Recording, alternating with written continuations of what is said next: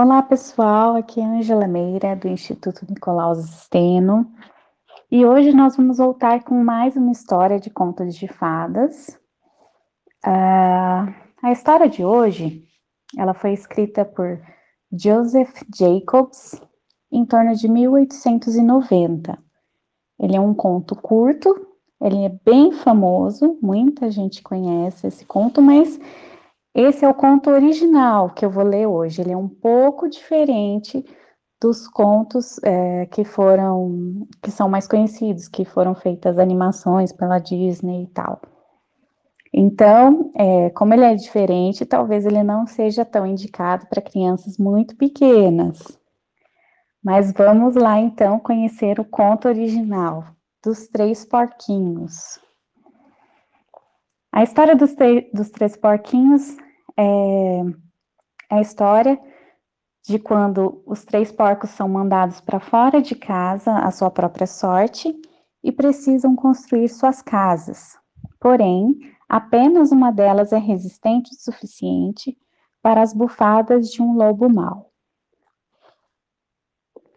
Era uma vez quando os porcos falavam em rima e os macacos mascavam tabaco e as galinhas cheiravam o rapé para se tornarem mais resistentes.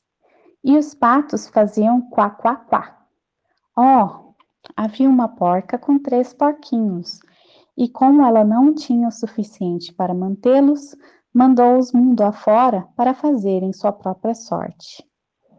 O primeiro porquinho que saiu conheceu na estrada um homem com um feixe de palha e lhe disse: por favor, senhor, me dê esta palha para que eu construa uma casa para mim. O homem atendeu ao pedido e o porquinho construiu uma casa com a palha. Logo veio um lobo que bateu na porta e disse: Porquinho, porquinho, deixe-me entrar. Ao que o porco respondeu: Não, não, pelo cabelo de meu queixinho, não.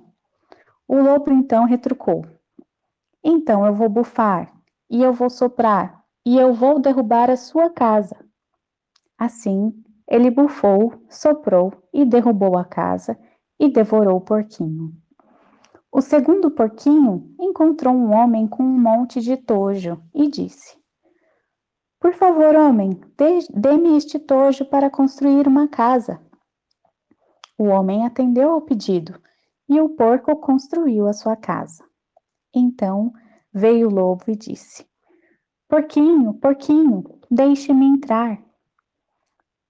Não, não, pelo cabelo de meu queixinho, não. Então eu vou soprar, eu vou bufar e vou derrubar a sua casa. Assim, ele bufou, soprou, soprou e bufou, e finalmente derrubou a casa e devorou o porquinho. O terceiro porquinho encontrou um homem com uma carga de tijolos e disse: Por favor, homem, dê-me estes tijolos para construir uma casa.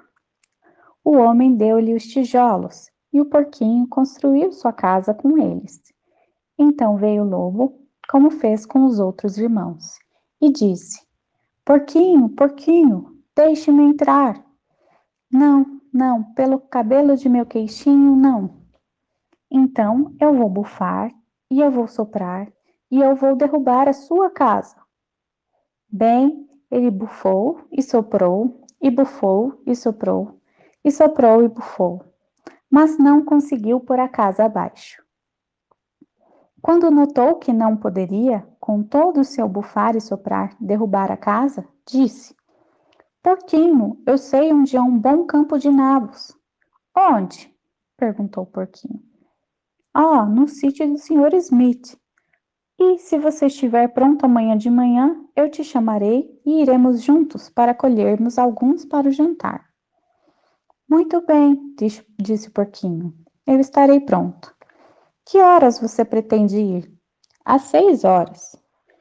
Bem, o porquinho levantou-se às cinco e obteve os nabos antes que o lobo viesse. O que ele fez dentro do horário marcado. Porquinho, você está pronto? perguntou o lobo pontualmente. O porquinho disse: Pronto?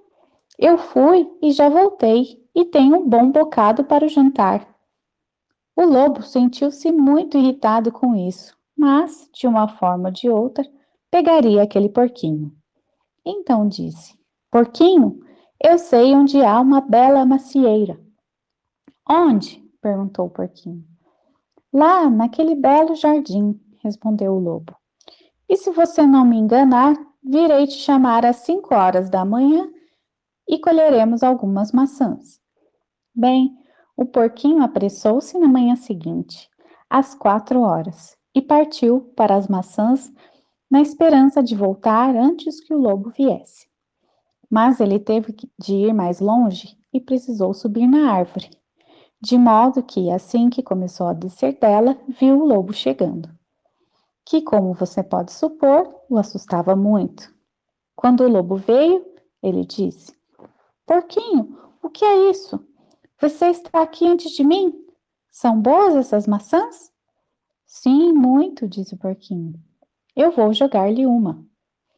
E ele jogou tão longe que, enquanto o lobo se foi para buscá-la, o porquinho pulou da árvore e correu para casa. No dia seguinte, o lobo voltou e disse para o porquinho: Porquinho, haverá uma feira em Chanclin nesta tarde. Você vai? Ah, sim, disse o porco, eu irei. Que horas você estará pronto? Às três, disse o lobo. Assim, o porquinho saiu mais cedo, como de costume. Chegou na feira e comprou uma batedeira de manteiga que estava levando para casa quando viu o lobo se aproximar. Sem saber o que fazer, escondeu-se dentro da batedeira e deixou-a redonda como uma bola, rolando morro abaixo. Isso assustou tanto o lobo que ele foi logo embora.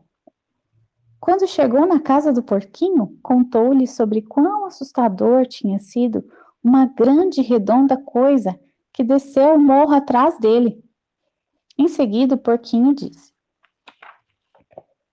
Ah, eu te assustei então. Eu tinha ido para a feira e comprei uma batedeira de manteiga. E quando vi você, entrei nela e rolei morro abaixo. O lobo, o lobo ficou muito zangado. Declarou que iria comer o porquinho, que desceria pela chaminé para pegá-lo. Quando o porquinho viu o que ele estava prestes a fazer, pendurou um caldeirão bem cheio de água e acendeu um fogo intenso. Assim que o lobo começou a descer, tirou a tampa e ele caiu dentro do caldeirão. O porquinho colocou a tampa novamente um instante e começou a cozinhar o lobo para o jantar. E que porquinho bem esperto esse, né? Muito esperto. Então, essa história é bem diferente da história que se popularizou. É, mas essa realmente é a história original dos três porquinhos. Na próxima semana, nós voltaremos então com um conto bastante popular da Branca de Neve. Nos vemos na próxima semana, então. Até mais!